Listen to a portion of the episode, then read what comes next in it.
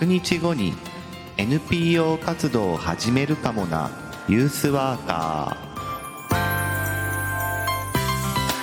ー。おはようございます。3月21日火曜日朝7時名古屋からお届けしています。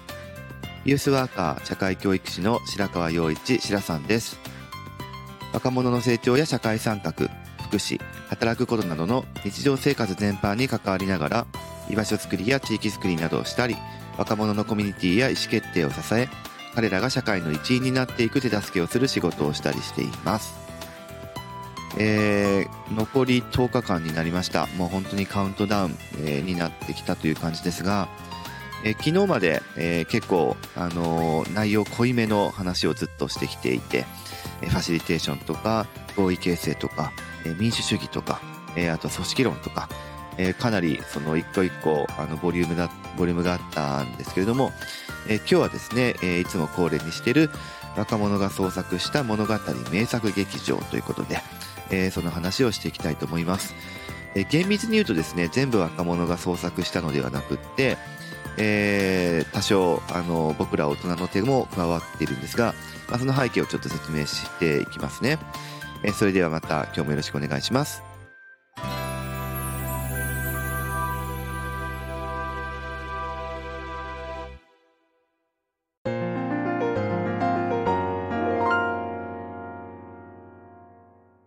タイトルを幸福の条件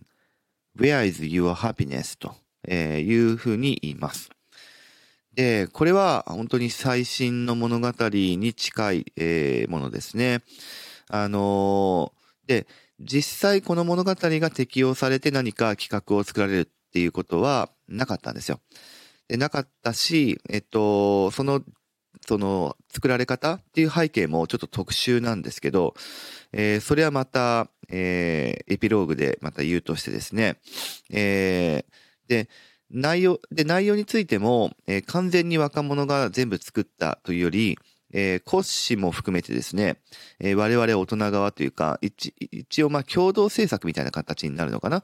ていうようなものに近いです。近いですが、えっ、と、設定とか主人公像とか世界観とか、えそういうものについては、えっ、と、若者と十分話して作ったということで、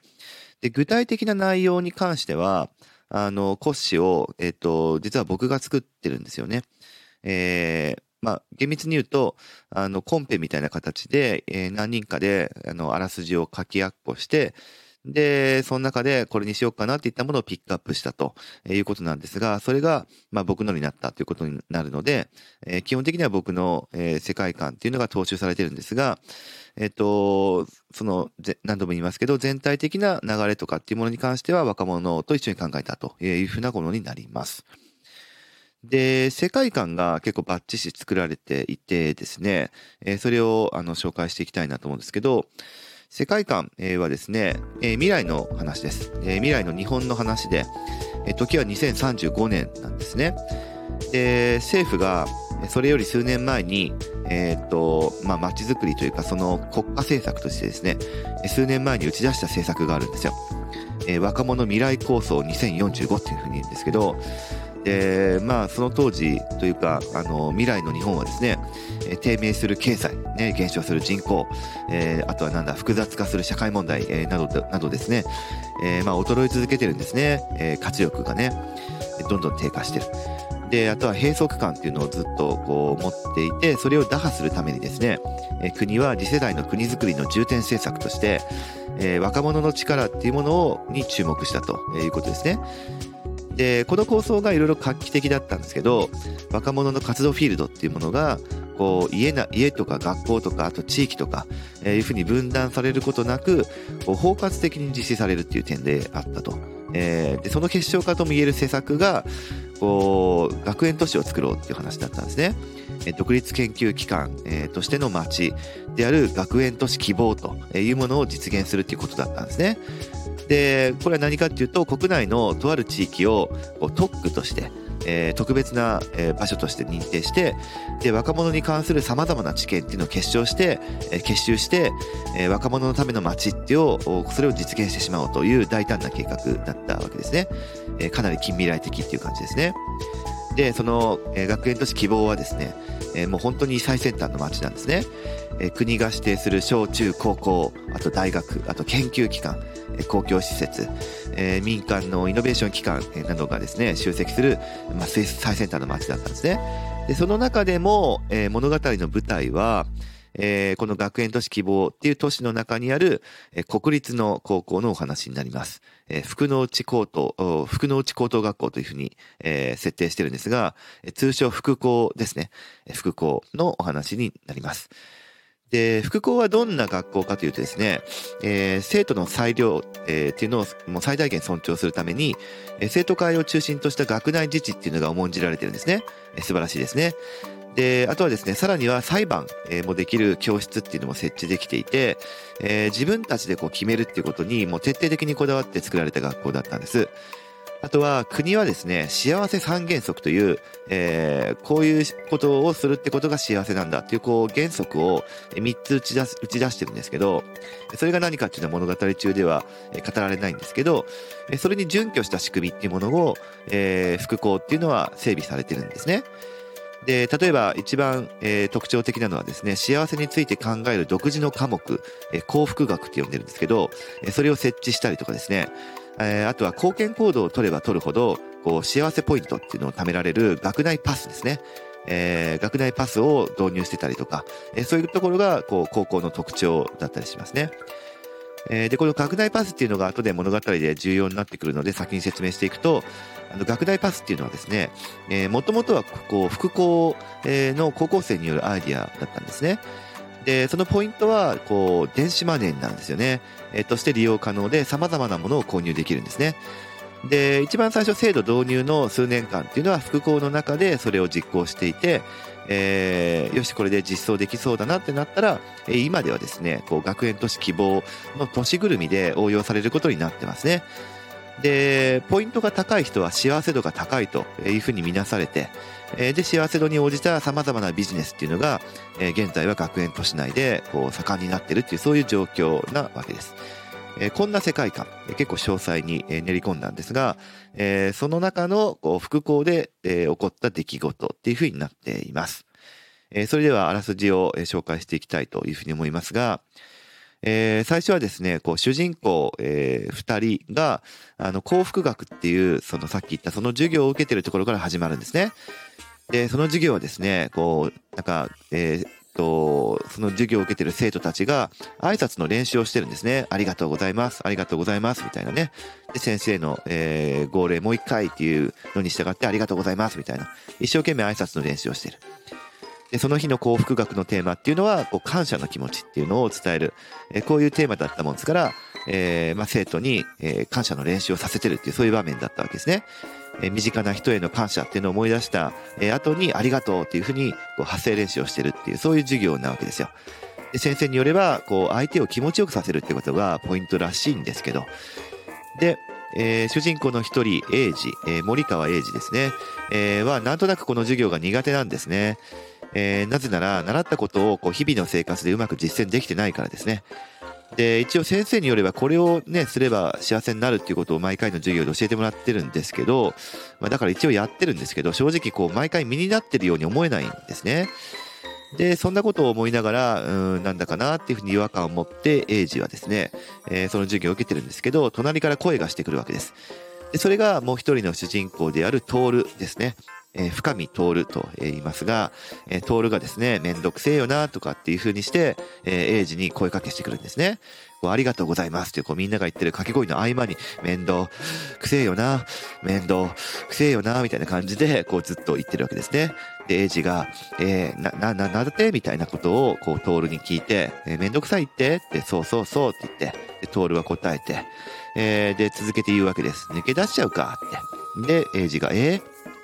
で、通る。えー、先生、えー、ちょっと手挙げてね。先生、俺今感謝して幸せだから、ちょっとトイレ行ってきます。みたいなわけわかんないこと言い出すんですね。で、二人は、えっ、と、えー、述べてトイレに行くという名目で教室を抜け駆けするということですね。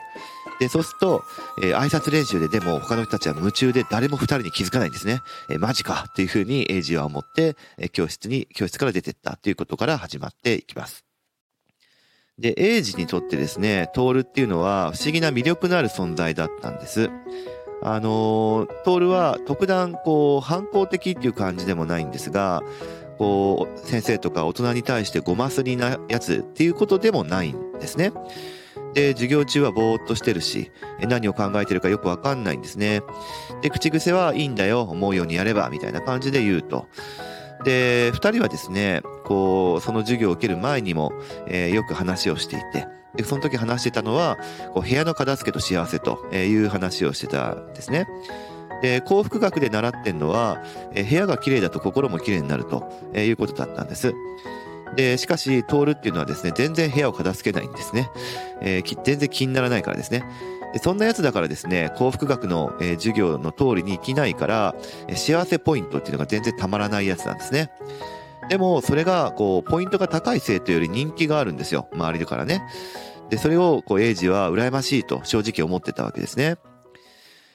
さあ、さて、二人は、幸福学の授業を抜け出して、屋上にやってきました。で、学内パスで、こう、ポイントをちょっとでも、えー、少しだけはあるので、えー、それで、こう、自動販売機で飲み物を買って、えー、くだらない話をしながらですね、屋上にペチャクチャペチャクチャ話してたんですね。えー、で、なんか、えー、渡辺先生という、こう、えっと、幸福学の授業の中で、えー、特徴的な先生がいるんですけど、その人の口真似なんかして、こう、くだらない話をしてて、えー、盛り上がってたんですね。えー、今日は暖かい日だなと、えー、もうすぐ春かなというふうな思っていると、えー、不意に上から声がしてきます。え、ねえねえ、私も混ぜてくれないというふうに声が聞こえる。で、上から聞こえたもんですから、二人はびっくりして屋上の、えー、と入り口の上を見ます。そうすると、その入り口の屋根にですね、え、誰かが腰を下ろしてるわけですね。ただ、まあ逆光でよく見えない。誰？君というふうにして、エイジが尋ねます。で、影が答えます。え、もう忘れたの？先週転校してきた明石瞳じゃんっていう風に言って、えー、そうです。瞳という、えー、女性と女生徒ですね。えー、が、こう、声をかけてきたのでしたということで、で彼女は、こう、エイジとトールのクラスに先週やってきた転校生だったんですね。で、瞳は最初の自己紹介で、こう自分は学園都市の外の高校からやってきたと。そうなんですね。学園都市の、えー、外にも当然、あの、高校はいっぱいあるわけで、えー、まあ、外からやってきた、こう、転校生だったわけですね。で、結構ズケズケものを言うタイプで、えー、まあ、きつい性格というか、えー、なんかすごい率直なタイプというか、えー、そんな感じなんですけど、こうあれはおかしい、これは好きとかね、え言っちゃうようなタイプなんですけど、まあ、みんなが言いにくいことまでスパッと言うもんだから、こう、注目の的になっていたわけですよ。全然それに時間はかからなかった。で、まあ、エイジはですね、なんか変なやつっていうふうに思ってたんだけど、なんか面白いやつとも思ってたんですね。で、瞳は入り口の屋根から飛び降りて、で、さらに二人に話しかけますと。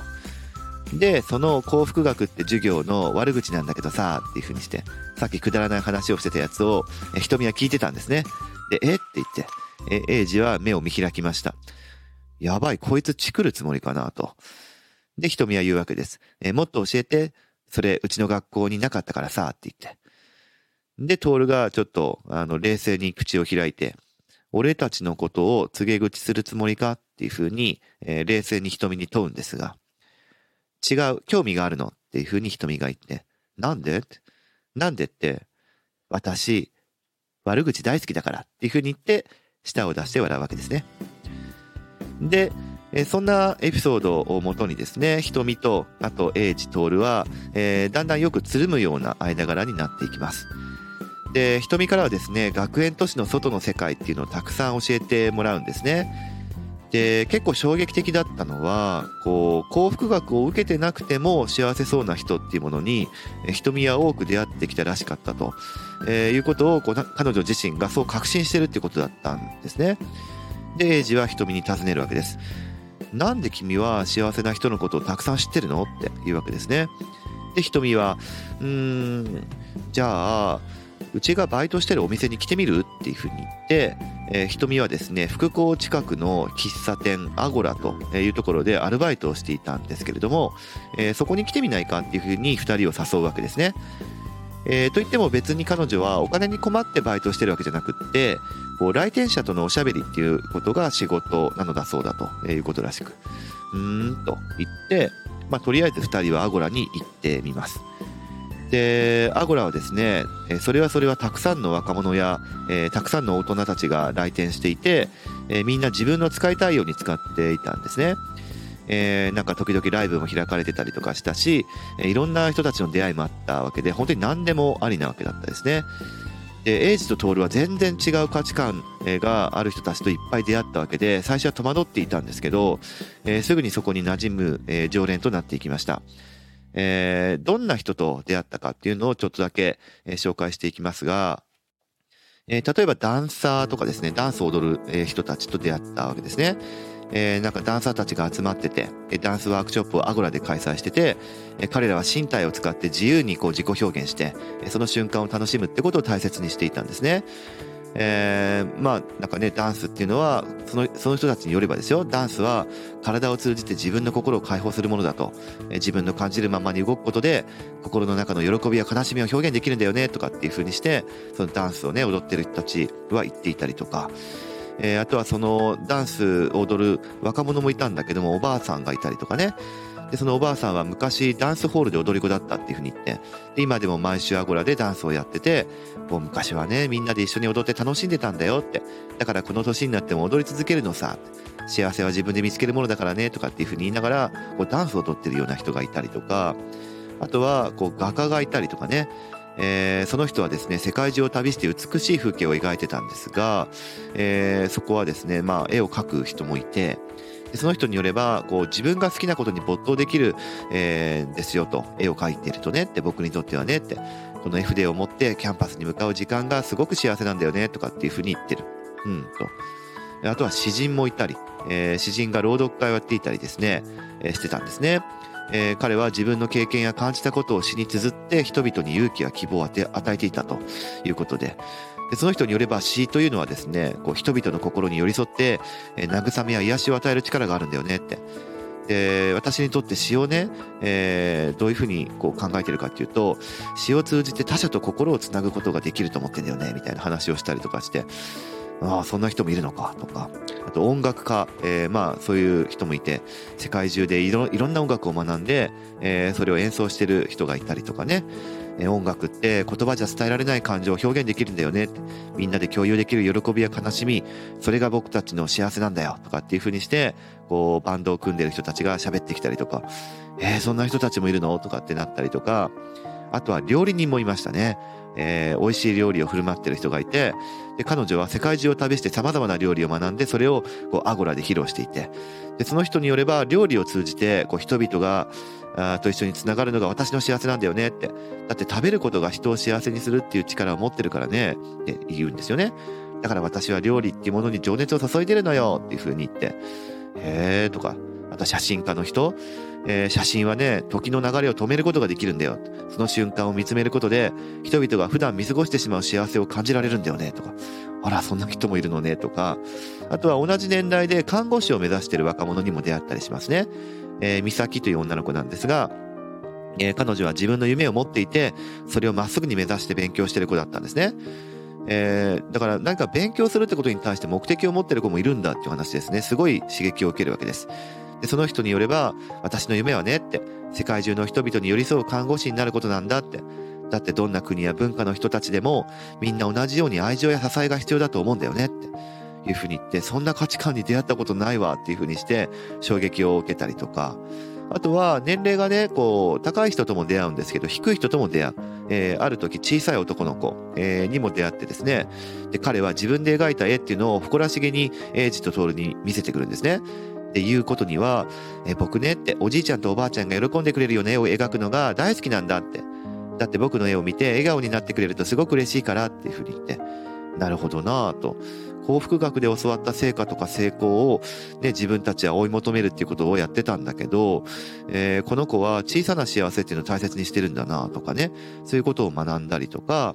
あとは逆に、えー、自己中心的な人にも出会っていくわけですね。え、中年の男性、シンジという人にも出会うんだけど、え、彼はですね、こう、模型飛行機を作るのがすごく大好きで、でその、え、飛行機を周りに見せびらかすってことにこうとても喜びを感じているような人なんですね。で人付き合いが苦手でこうそういうコミュニケーションは不器用なんですけど、え、自分のことを中心に考えてしまうっていう、まあ、エゴイスティックなとこもあるんですがこうこの、ね、模型飛行機見て見て見てって俺が作ったんだ時間がかかったけどこれは俺の誇りなんだとかっていうふうに自慢をしてくるわけですね。推しが強いわけですよ。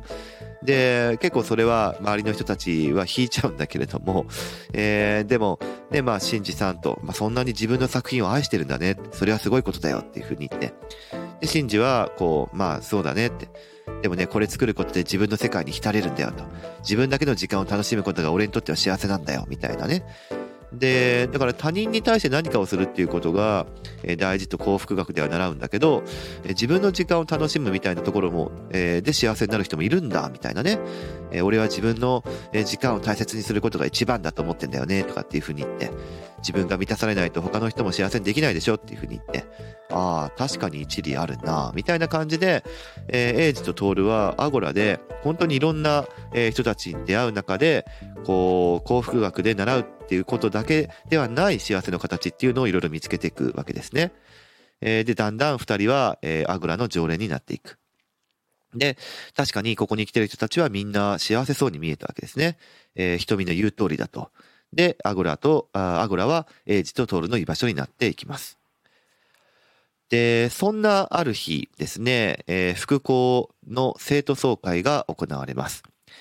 で、その生徒総会ではですね、幸せポイントにマイナスが付与されることが決まったんですね。で、従来は加点制だったわけですよ。いいことをしたら、えー、ポイントが加算されるということだけだったんですが、それが一部改正されて、望ましくない行動を取った時に、えー、ポイントがマイナスされると、新ルールが加わったんですね。でこの副校は完全な自治ですから、えー、生徒会のこう一存でその、えー、っと決まっていくわけですねルールがね。で生徒会長、え、がですね鈴木勝人君という人なんですが、えー、鈴木勝人君は演説をするわけです。新しいルールの導入によって張りのある生活が送れますと幸せな人間の完成に早く近づけるんだというふうに、えー、力説するわけですね着任の挨拶で。で、全校生徒は、こう、それを聞いてパラパラパラという拍手が起こっていたんですけど、えー、一部ですね、パラパラパラパラではなくて、勝人の親友である、えー、と、上村秀明っていう子がですね、その勝人の親友なんですが、秀明だけは一人で大きな拍手を送っていたんですね。で、秀明がもともと不満だったのは、やっぱりポイントが貯まるだけだと、それは幸せの状態を測るには不十分だって感じてたんです。だから貢献行動をした時ではなくて、した時じゃなくって、あとはしなかった時も反映されないと、それは正しい現状とならないので、不公平だってずっと思ってたんです。で、秀明はどういう人だったかっていうと、えー、幸せポイントは抜群に高くて、まあ、学内ではいわゆる秀才の部類だったんですね。で、彼にとってポイントの高さっていうのは幸せな人格の基準なわけですよ。だから彼はトールのようなこう幸福学を真面目に受講しないでですね部屋も片付けないようなやつが、えー、人気者になっちゃってるっていうそれはちょっとおかしいともともとね苦々しく思ってたんですね。だからポイントが高くないから幸せじゃないはずなんですよ。秀明にとってはね。で、えー、だから幸せじゃないやつが評価されるのはおかしいと、えー、秀明はそう信じてたわけですね。で、その生徒会長の和人と秀明、主催の秀明は、こう改正幸せポイント制度っていうんですかね、それをまあ支持したいという利害が一致してたので、まあ、すぐに結託を始めたわけですね。で、生徒会長の和人としては、今回のルールを敷くっていうことは、こう生徒会長として自分の力を誇示できるっていう、まあ、悲願となるわけですし、えー、あとは新制度が、新制度が全生徒に浸透したら、それは親友の秀明のためにもなるわけですね。で、えー、そこで2人はどういうふうにしたかというと、学校裁判の仕組みを使うことにしたわけです。えー、ここにはそういう特徴的な仕組みがあった。えー、つまり、トールをですね、生贄に捧げて罪に問うことを決めたんですね。つまり、トールは、えー、なんかポイントが高くないくせに人気があるんで、えー、気に食わないと。じゃあ、生贄に捧げて、それを、あの、出しに使ってやろうっていうふうに2人は思ったわけです。で、トールはとはというと、全然こう幸せポイントのことを気にしてない、えー、学校生活を送ってるわけですから、えー、案の定ですね、ガンガンガンガンポイントを減らしていってるわけですね。でその事態を重く見て国がこう幸福になる薬っていうものを投与投与を進めてくるっていうそういう状況ですらあったんですよ。で国によればですねそれを飲むと脳内の幸せホルモンとかいうやつがですね、えー、セロトニンとかっていうやつがですね多く分泌されて幸せになるらしいですね。で和人と秀明はこう徹を救うためにこれを大義名分と掲げて彼を不幸せの罪に問うと。えー、いうことにして、えー、その薬の服用の決定っていうのを学校裁判で訴えることにしたわけですね。えー、とんでもないことを考える。で、この事態に徹はもちろん、あとは英治もとても驚愕したわけですね。えー、なんということだと。えー、訴えられるだけじゃなくて薬の投与を決めると、えー、それを学校裁判で決めるということを、えー、訴えを起こしたわけですからね、勝人と秀明は。で、そんな二人の思いとは裏腹に、他の生徒は無関心だったわけですよ。えー、どういう反応だったかっていうと、幸せになるんだからいいんじゃないの？とかっていうふうに気休めを言う人もいれば、まあもうそういうふうに決まってるんだったら仕方ないんだよねとかっていうふうに言うやつもいると。もう全然話にならないわけですね。で、えー、瞳も、えー、っと、すごく、えー、悲しく思っていたわけですから、えー、アゴラの利用者に相談をしたらどうかなというふうにして、えー、エイジとトールに、えー、っと、また紹介をします。で、アゴラでは、その訴えっていうものがとても理不尽で、えー、これはなんておかしいことなんだっていうふうにと共に怒る仲間が一緒にいたんですね。で、まあ、すでに訴えを起こされた後だったので裁判をするってことは不可避だったんですけど、えー、それにどう立ち向かっていったらいいかっていう作戦を、えー、アゴラで立てるっていうようなことにはなりました。えー、なのでエイジとトールっていうのは2人は勇気をもらうことができたんですね。えー、で、そういうふうにしてるうちに、えー、裁判が、えー、裁判の日になります。で、裁判官も高校生がやります。えー、最初に、え、の赤池純子という裁判長の役ですね。えー、純子が幸せの神のもとにと、えー、宣言をして、えー、裁判が始まります。で、一方ですね、この裁判っていうのは学園都市始まって以来の興味深い研究対象になるとえいうことで、都市都市内外の研究者たちにとても注目されていたんですね。え、なので、そこの人たち限定でライブ配信を、え、されるということになっています。えー、モニタリングしている大人たちがいるってことですね。で、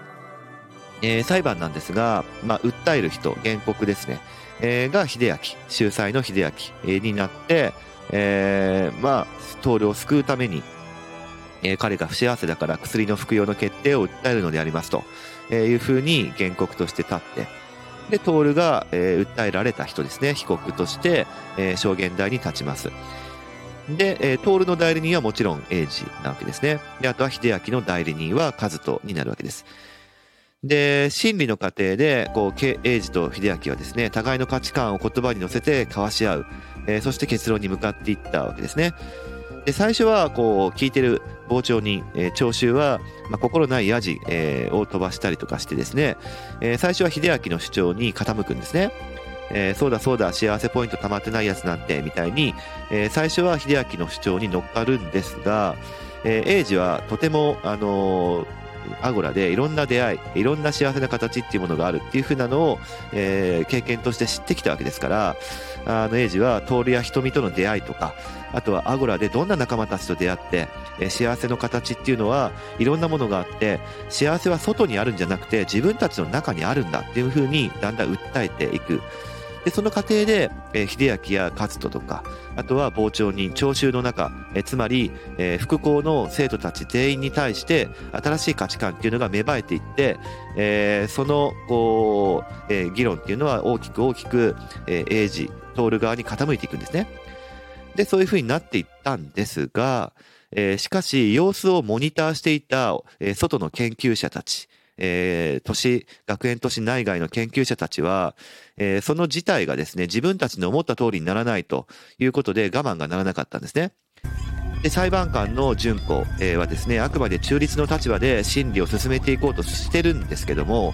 えー、時折ですね裁判の途中で画面の向こうの人間たちからですね徐々に口を挟まれるんですね。あれは違う。これはこうじゃないか。いやいやこれはこうでああで、えー、こういう風になってるのはこういう風にしなきゃいけないんじゃないか。みたいなことを、えー、どんどんどんどん口を挟まれるわけですね。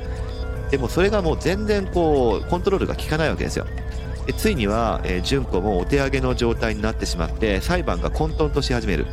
えー、そこにいる生徒たちは、えー、一定の結論にで、え達せようとしているのにもかかわらず、えそして裁判を、えーと、コントロールする、え中立に中立な立場で、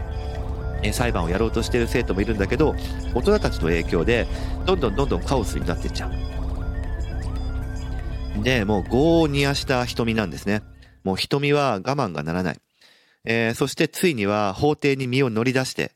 えー、画面の向こうの研究者たちのマイクをミュート設定にしてしまって、そしてそのモニターに向かって訴えを叫ぶんですねえ。それは都合の悪いことに目をつぶって、これまで傍観してきた研究者たちへ幸せのありかを問いかける演説だったわけですね。どうなってるんだっていう話ですね。えー、君たち、あなたたちの、えー、勝手なことをすごく言ってっていうふうにして、幸せはどこにあるんだ幸せは、えー、私たちの中にあるみたいなことを演説をしていくっていうことなんですね。えつまり研究者たちは幸福の条件を満たす人間こそが幸せになると信じていたんですね。えしかしも、もはやですね、法廷内の、え副校の生徒全員っていうのは、えもはや幸せは自分たちから生み出されるっていうことを信じて疑わなかったということになります。えこれが幸福の条件。Where is your happiness? という物語でございました。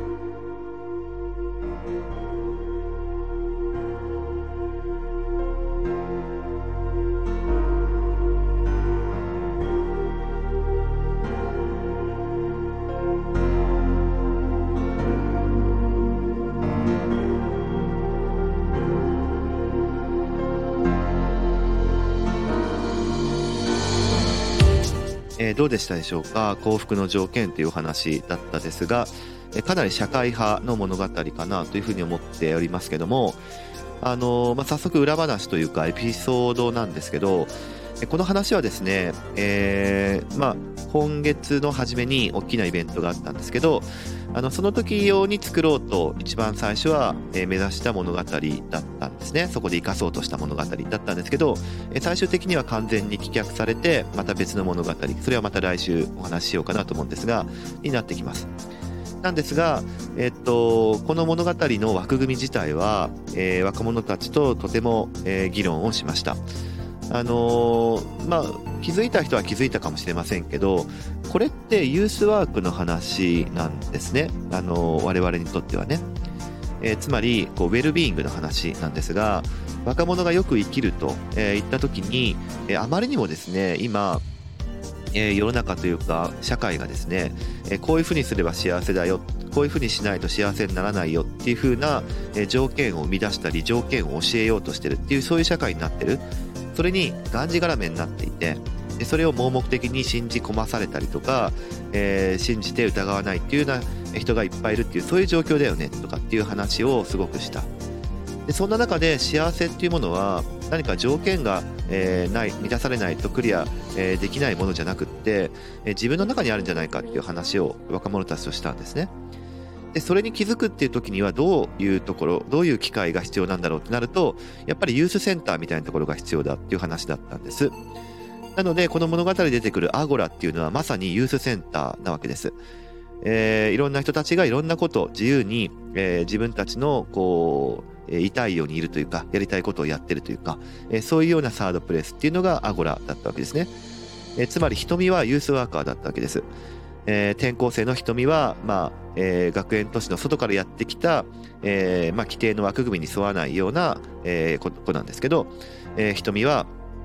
えー、ユースワーカーとして橋渡しをして、えー、アゴラユースセンターというところに、えー、ルとエイジを、まあ、引き合わせたそういう存在だったっていうふうに、えー、思えるわけですね。で実際、えー、価値観は、えー、トールとエイジはどんどん変わっていくわけです。こういう人もいるんだとか、えー、こういう風な幸せの形もあるんだ。みたいなことを、えー、経験から勝手に学んでいくっていうことですね。っていうこともある。で一番最後の学校裁判、えー、っていうものは、えーまあ、事件事件としてはとても象徴的なところですね。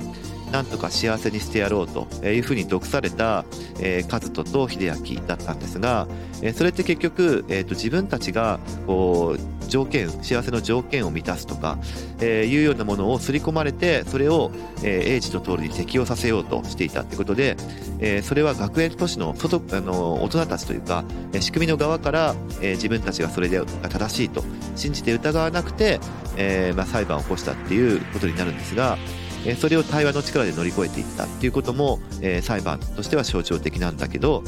え、そこをこう見ていた大人たちがいやこれではダメだというふうに言い始めて、え、おかしなことになっていくっていうのもなんか今の社会の縮図として結構象徴的なんじゃないかなというふうに僕は思っていて。で、えー、実際にその大人たちというところにすごく、えー、訴えを起こすっていうのが、まあ、ユースワーカーである瞳だったっていうところになりますが。こんな感じで、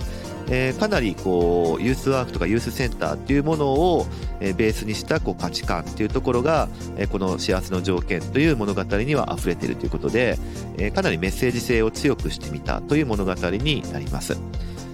で、え、ー、と、今日物語をですね、紹介した時に、えー、実は大まかなあらすじは、えー、あらかじめ作っていたので、それを紹介したんですけど、あの、アゴラでどういう人たちと出会ったかってことについては、そんなに詳しく書いていなかったので、え最近流行りのですね、チャット GPT を使ってみたっていうことがあります。実はね。え、まあ、正確には GPT-4 っていう最新のものを使ったんですけど、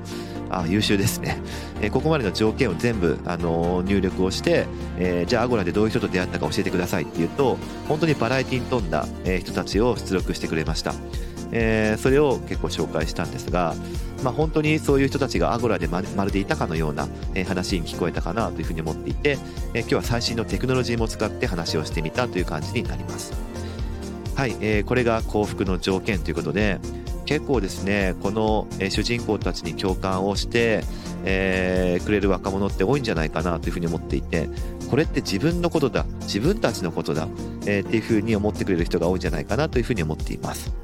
えちなみに、えー、主人公たちの名前、えー、エイジとかトールとか瞳とか純子とかっていうのは、えー、僕が大好きなですね、えー、ソーダ治さんという方の、え、小説で僕らの七日間戦争っていうのがあるんですけど、えー、結構その世界観と、近くしたかったっていうのもあるので、えー、彼らから下の名前は取ってるっていうところがあって、まあ、これ本当に裏話中の裏話ですね、えー、っていうところがあります。はい、えー、今日も聞いてくれてありがとうございました。また明日も聞いてください。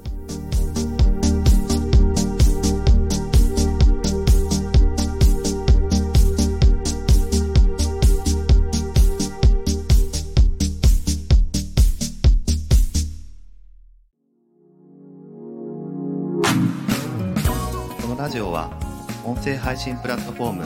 スタンド .fm からお届けしています Apple Podcast、Spotify、Amazon Music、Google Podcast からもお聞きいただけます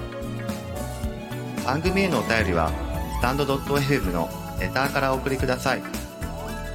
文章などのコンテンツを配信するメディアプラットフォームノートでも記事を書いています明日もどうぞ聞いてくださいね。シラさんでした。